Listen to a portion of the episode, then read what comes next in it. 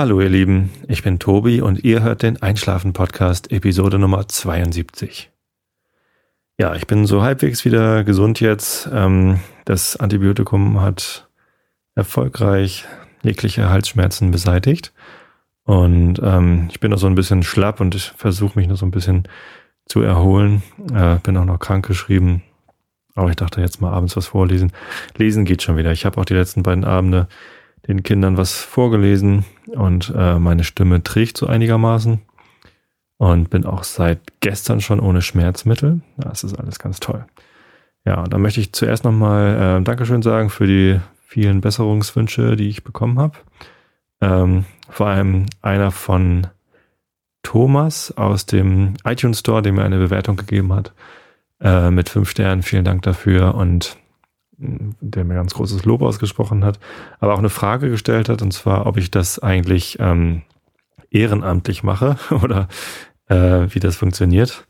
Er hätte da keinen Plan. Also, lieber Thomas, ähm, ehrenamtlich ist gut. Also, das ist ähm, ein Hobby von mir. Ich krieg da kein Geld für.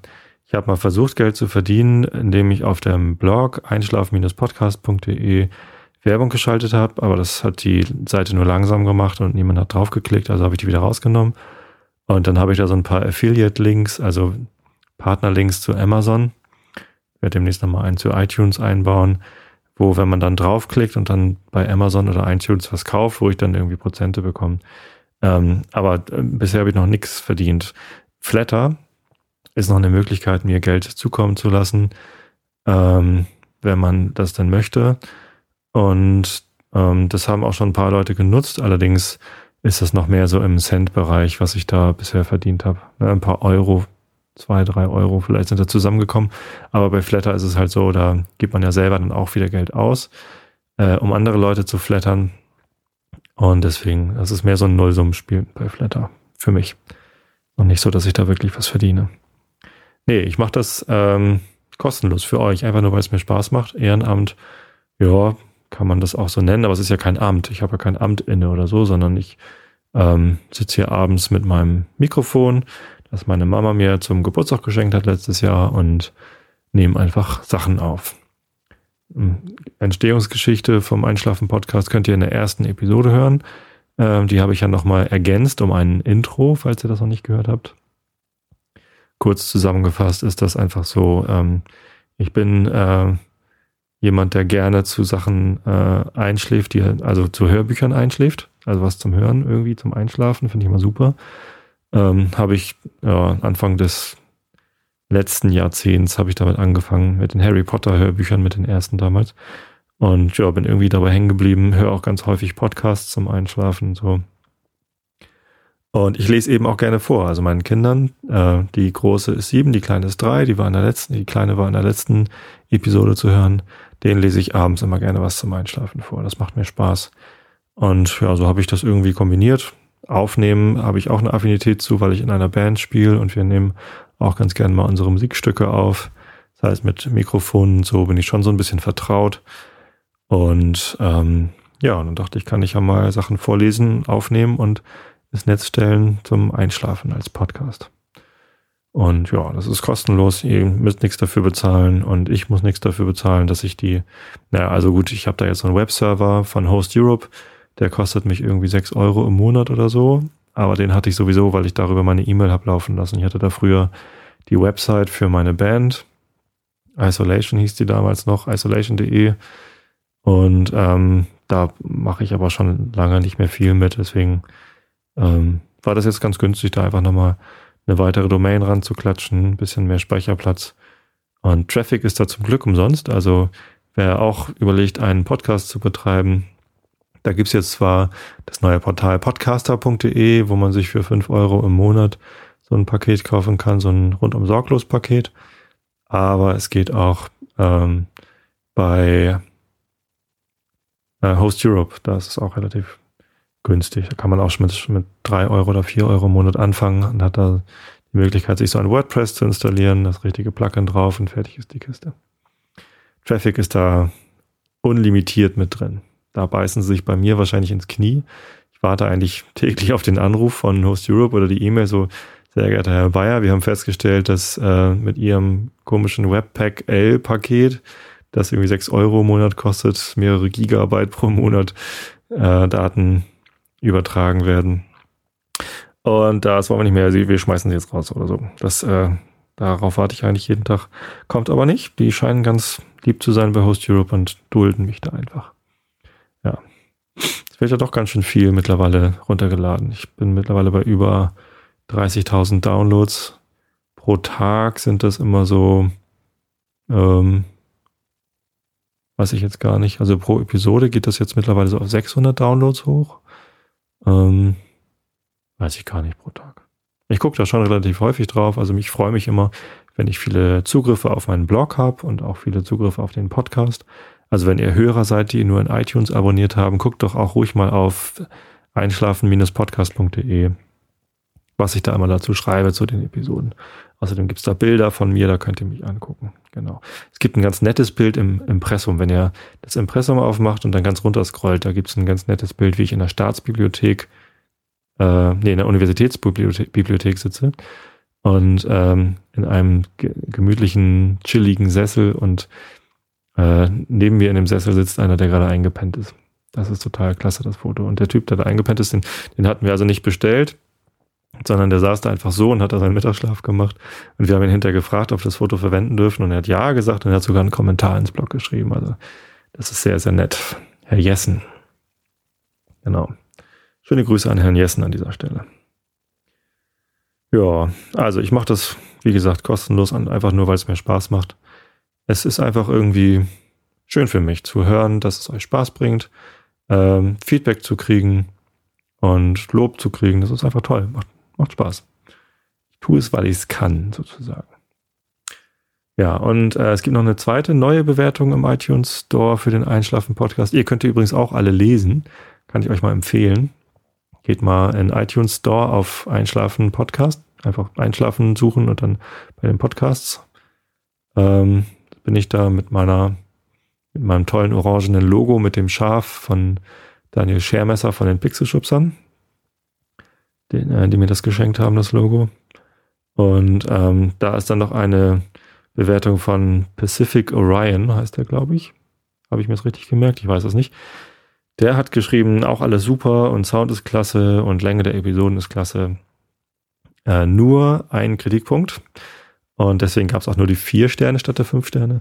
Ähm, er kann Kant nicht ausstehen. Immer wenn ich anfange, Kant vorzulesen, macht er den, äh, die, äh, also hört er auf zuzuhören und macht es aus. Ähm, das ist natürlich schade. Ähm, die Kritik, die du da an Kant äußerst, lieber Pacific Orion, ähm, kann ich jetzt so nicht teilen, dass das irgendwie unwissenschaftlich wäre. Ich meine, der Typ hat immerhin irgendwie vor äh, über 200 Jahren, 200, keine Ahnung, wann hat er das Buch geschrieben? Ja, also vor, vor um und bei 200 Jahren hat er das Buch geschrieben. Da gab es noch kein Internet, da gab es noch kein Wikipedia. Da gab es gerade mal ein paar Bücher. Und ähm, natürlich gab es da auch ähm, Bibliotheken, aber damals lief Studieren und Wissenschaft eben noch ganz anders, als es heute läuft. Also da gibt es nicht so viel Austausch zwischen den Wissenschaftlern, wie es das heute gibt. Und ähm, im Anbetracht dieser Tatsachen, finde ich, hat er seinen seine Arbeit ganz gut gemacht und äh, viele andere finden das übrigens auch. Er ist ein relativ angesehener Philosoph, immerhin. Und er hat ja auch einiges bereitet, was man äh, heutzutage wieder verwenden kann. Ja, und es gibt also äh, darüber hinaus, also seine Wissenschaftlichkeit sei mal irgendwie ähm, dahingestellt, ob das jetzt wissenschaftlich ist, was er tut oder nicht, oder getan hat, besser gesagt. Ähm, ich habe eben auch schon das Feedback bekommen, dass man bei Kant besonders gut einschlafen kann, weil man eben ähm, nicht wirklich zuhören muss, sondern die Worte so über sich ergehen lässt. Und ähm, bei, bei Nils Holgersson können einige Leute nicht einschlafen, weil sie halt zuhören wollen, weil es irgendwie spannend ist oder schön oder so. Und bei Immanuel Kant, da kann man auch mal abschalten und irgendwie nicht zuhören. Und dabei schläft man dann ja besser ein. Insofern muss ich dich leider enttäuschen und auf den fünften Stern wohl verzichten. Ähm, ich werde weiterhin Kant vorlesen. ganz mutig von mir ist das. Und damit bin ich bei dem Thema, was ich eigentlich erzählen wollte. Mut habe ich letzte Episode schon erwähnt. Da kam dann aber Lovis rein und hat mich abgelenkt. Deswegen habe ich dann nicht über Mut erzählt. Ähm, der Grund, warum ich äh, mir das zum Thema gemacht habe, drüber nachzudenken, war ein Artikel in der Taz. Der wurde über Twitter groß verbreitet, kurz vor dem Kirchentag. Ähm, in Dresden gab es einen Artikel in der Taz über Margot Kessmann, die ehemalige Vorsitzende der ähm, evangelischen Kirche in Deutschland.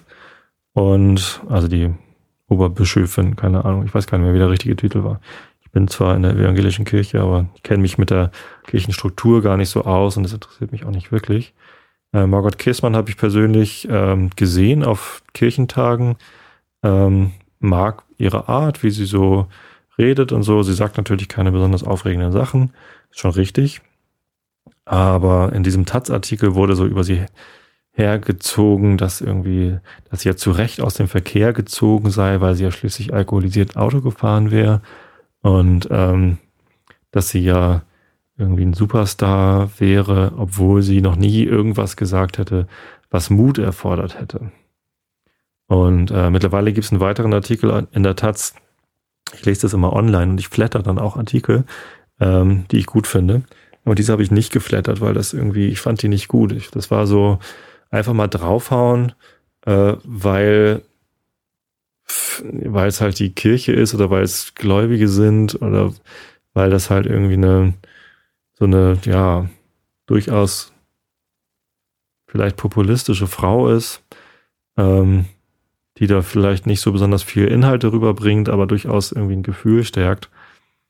Und ähm, das, das war so billig irgendwie. Also ihr vorzuwerfen, sie hätte keinen Mut gehabt, ähm, aber selber nur deshalb drauf zu hauen, um Mut zu beweisen, ähm, der dann aber doch keiner ist. Also irgendwie jemanden ein, eine beliebte Person anzugreifen, äh, ist natürlich irgendwie augenscheinlich mutig, aber letztendlich in der Netzwelt, wo äh, Glaube und Religion ja doch eher kritisch gesehen werden und gerade in der Taz, wo so ja die die aufgeklärten Linken lesen, sag ich mal, ähm, da ist Religion ja irgendwie nicht gerade groß im Rennen.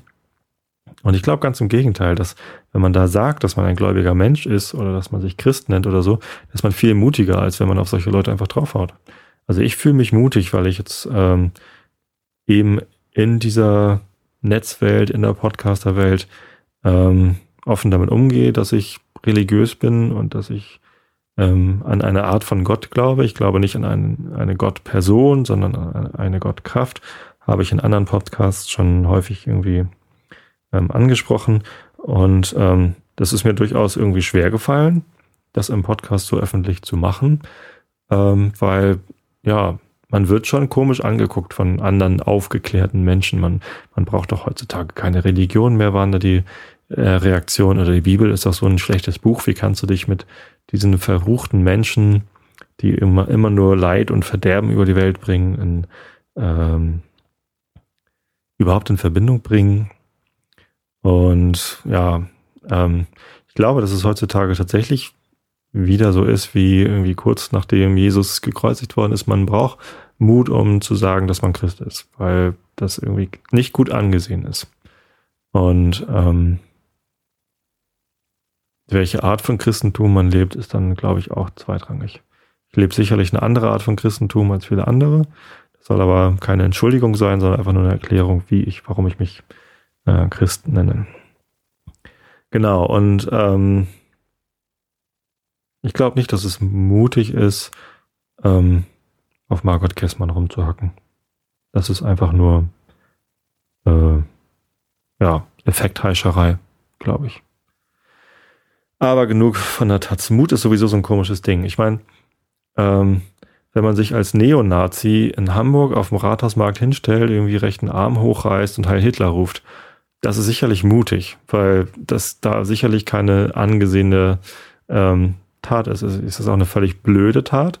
Äh, ich finde Neonazis ähm, zum Kotzen, um es ganz ehrlich auszudrücken. Äh, das sind irgendwie, ja, wahrscheinlich alles gehirnamputierte Menschen. Ich weiß es nicht genau, was diese Leute dazu treibt. Ähm, aber einen gewissen Mut kann man ihnen nicht absprechen, dass sie irgendwie ne, ihren, ihre krude Überzeugung in der Öffentlichkeit zur Schau stellen. Ähm, das ist äh, auf jeden Fall mutig, weil zumindest hier, wo ich wohne, ja gut, ich wohne in der Nähe von Tosted. In Tosted ist so eine Neonazi-Hochburg. Ähm, da ist es schon, ja, also da gibt es natürlich so Klüngel, ähm, wo das schon nicht mehr mutig ist, äh, dazu zu stehen, dass man irgendwie alle Ausländer scheiße findet und Juden sowieso. Und das ähm, gibt es leider. Ähm, aber im Allgemeinen, wenn man das auf der Straße macht, ähm, das ist schon nicht gut angesehen. Ich glaube, es gibt so Landstriche in äh, ländlichen Regionen, wo nicht viele Ausländer sind, ähm, wo Neonazis ein leichteres Spiel haben, weil da die Ängste vor Ausländern größer sind. Also in Hamburg kann man sich das einfach nicht erlauben. Und da ist es mutig, sowas zu tun. Aber dumm. Also äh, Mut allein reicht auch nicht. Wenn Margot Käßmann jetzt Sachen gesagt hätte, nur um mal mutig gewesen zu sein, die dann aber dumm sind, dann wäre sie ja keine bessere Bischöfin gewesen als die, die sie jetzt war. Finde ich. Also Mut ähm, kann auch schnell mal nach hinten losgehen. Mutproben zum Beispiel.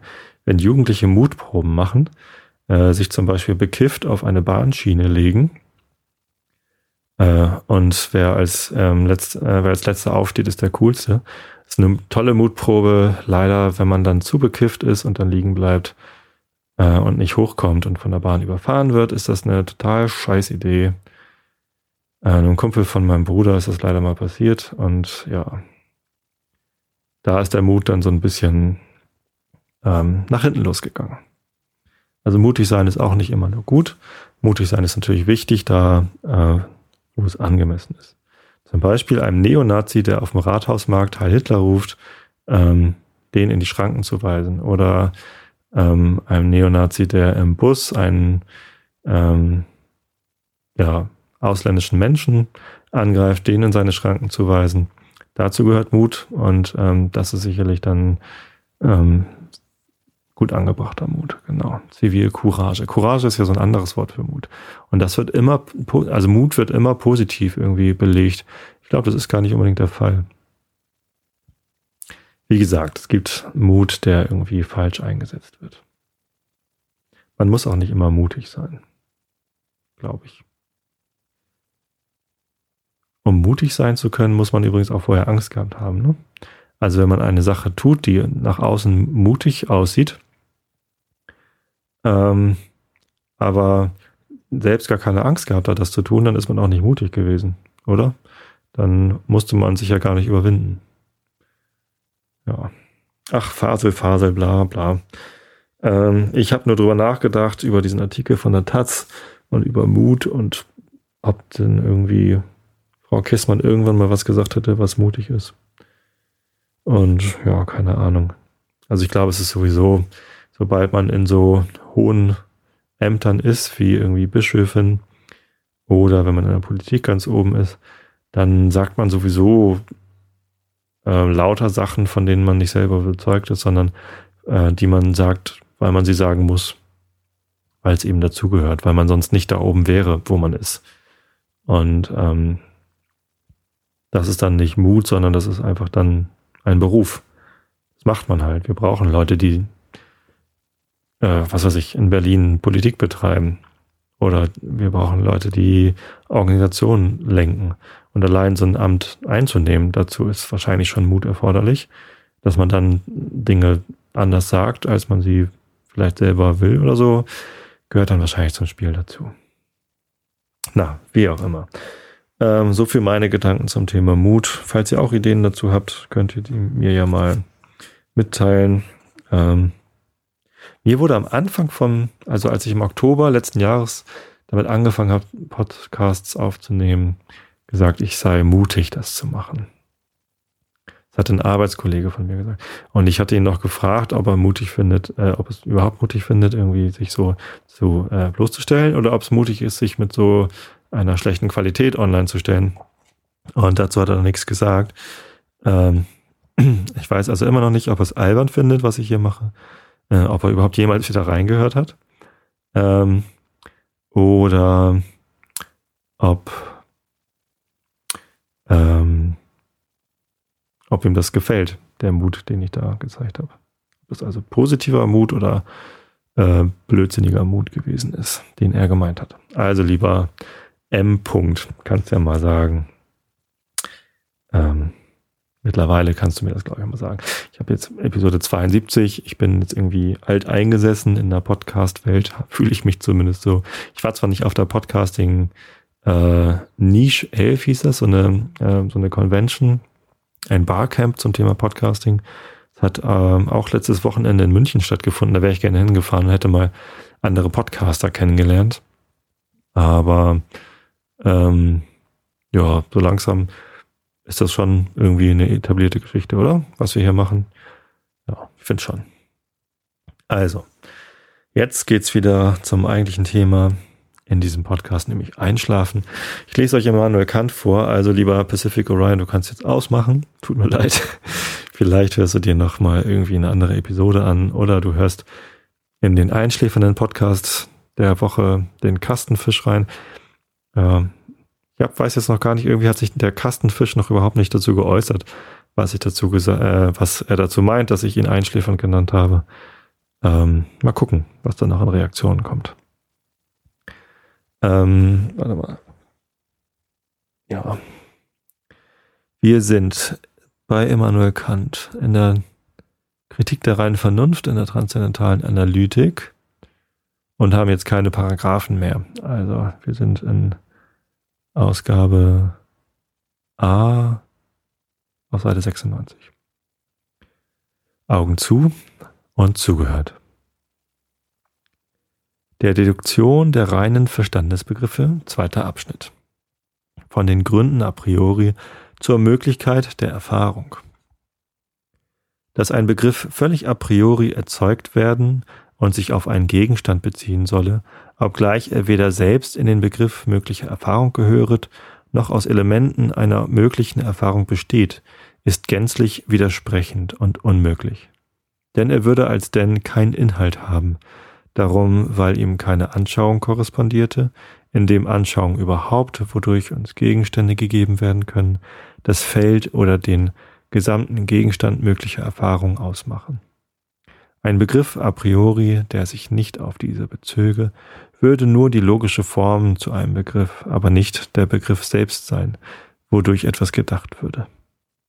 Wenn es also reine Begriffe a priori gibt, so können diese zwar freilich nichts Empirisches enthalten, sie müssen aber gleichwohl lauter Bedingungen a priori zu einer möglichen Erfahrung sein, als worauf allein ihre objektive Realität beruhen kann. Will man daher wissen, wie reine Verstandesbegriffe möglich seien, so muss man untersuchen, welches die Bedingung a priori sein, worauf die Möglichkeit der Erfahrung ankommt und die ihr zum Grunde liegen, wenn man gleich von allem Empirischen der Erscheinungen abstrahiert. Ein Begriff, der diese formale und objektive Bedingung der Erfahrung allgemein und zureichend ausdrückt, würde ein reiner Verstandesbegriff heißen. Habe ich einmal reine Verstandesbegriffe, so kann ich auch wohl Gegenstände erdenken, die vielleicht unmöglich, vielleicht zwar an sich möglich, aber in keiner Erfahrung gegeben werden können, in dem in der Verknüpfung jener Begriffe etwas weggelassen sein kann, was doch zur Bedingung eines, äh, einer möglichen Erfahrung notwendig gehöret, Begriff eines Geistes, oder etwa reine Verstandesbegriffe weiter ausgedehnet werden als Erfahrung fassen kann, Begriff von Gott. Die Elemente aber zu allen Erkenntnissen a priori selbst zu willkürlichen und ungereimten Erdichtungen können zwar nicht von der Erfahrung entlehnt sein, denn sonst wären sie nicht Erkenntnisse a priori, sie müssen aber jederzeit die reine Bedingung a priori einer möglichen Erfahrung und eines Gegenstandes derselben enthalten, denn sonst würde nicht allein durch sie gar nichts gedacht werden, sondern sie selber würden auch ohne Data auch nicht einmal im Denken entstehen können.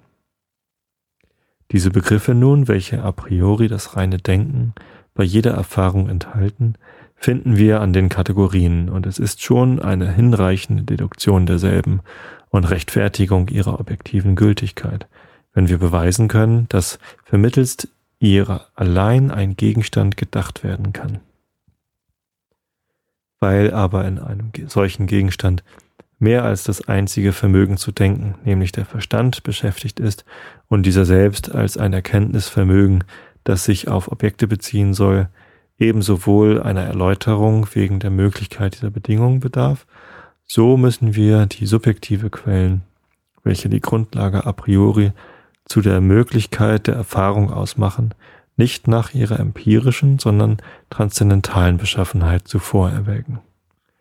Wenn eine jede einzelne Vorstellung der anderen ganz fremd, gleichsam isoliert und von dieser getrennt wäre, so würde niemals so etwas als Erkenntnis ist, entspringen, welcher ein ganzes verglichener und verknüpfter Vorstellung ist.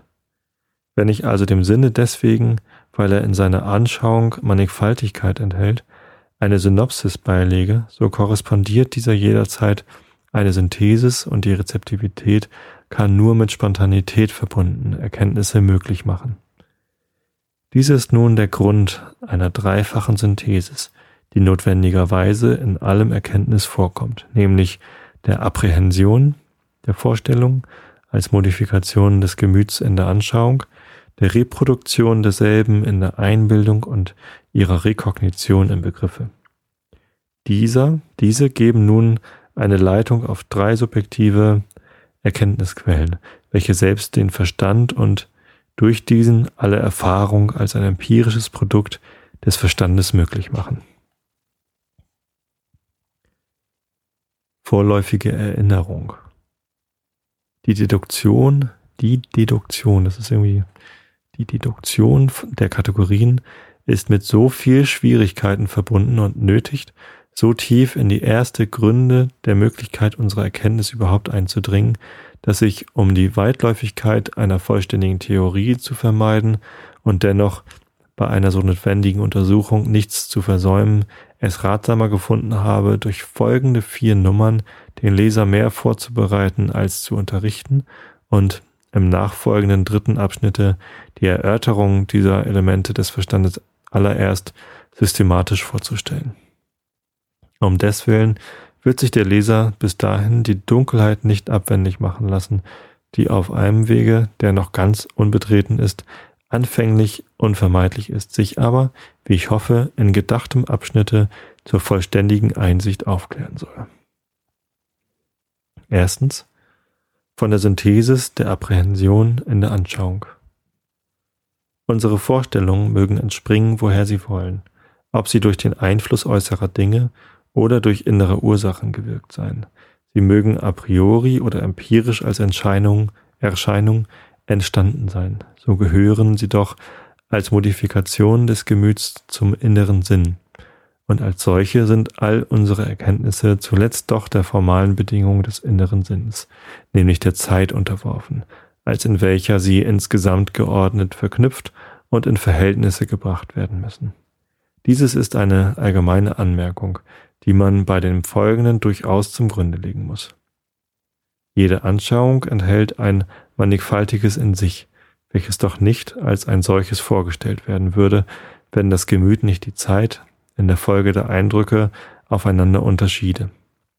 Denn als in einem Augenblick enthalten kann jede Vorstellung niemals etwas anderes als absolute Einheit sein. Damit nun aus diesem mannigfaltigen Einheit der Anschauung werde, wie etwa in der Vorstellung des Raumes, so ist erstlich das Durchlaufen der Mannigfaltigkeit und denn die Zusammennehmung desselben notwendig, welche Handlung ich die Synthesis der Apprehension nenne, weil sie gerade auf, äh, zu, auf die, geradezu auf die Anschauung gerichtet ist, die zwar ein mannigfaltiges darbietet, dieses aber als ein solches, und zwar in einer Vorstellung enthalten, niemals ohne eine dabei vorkommende Synthesis bewirken kann. Diese Synthesis der Apprehension muss nun auch a priori, das heißt in Ansehung der Vorstellungen, die nicht empirisch sein, ausgeübt werden. Denn ohne sie würden wir weder die Vorstellung des Raumes noch der Zeit a priori haben können, da diese nur durch die Synthesis des Mannigfaltigen, welches die Sinnlichkeit in ihrer ursprünglichen Rezeptivität darbietet, erzeugt werden können. Also haben wir eine reine Synthesis der Apprehension. Die anderen drei Nummern lese ich euch das nächste Mal vor, wenn Kant an der Reihe ist. Ihr hört es vielleicht, meine Stimme ist wieder ein bisschen belegt und ähm, ich merke meine Mandeln doch noch. Mist. Also, ich wünsche euch allen eine gute Nacht hoffe, ihr seid alle gesund und bis zum nächsten Mal. Schlaft gut.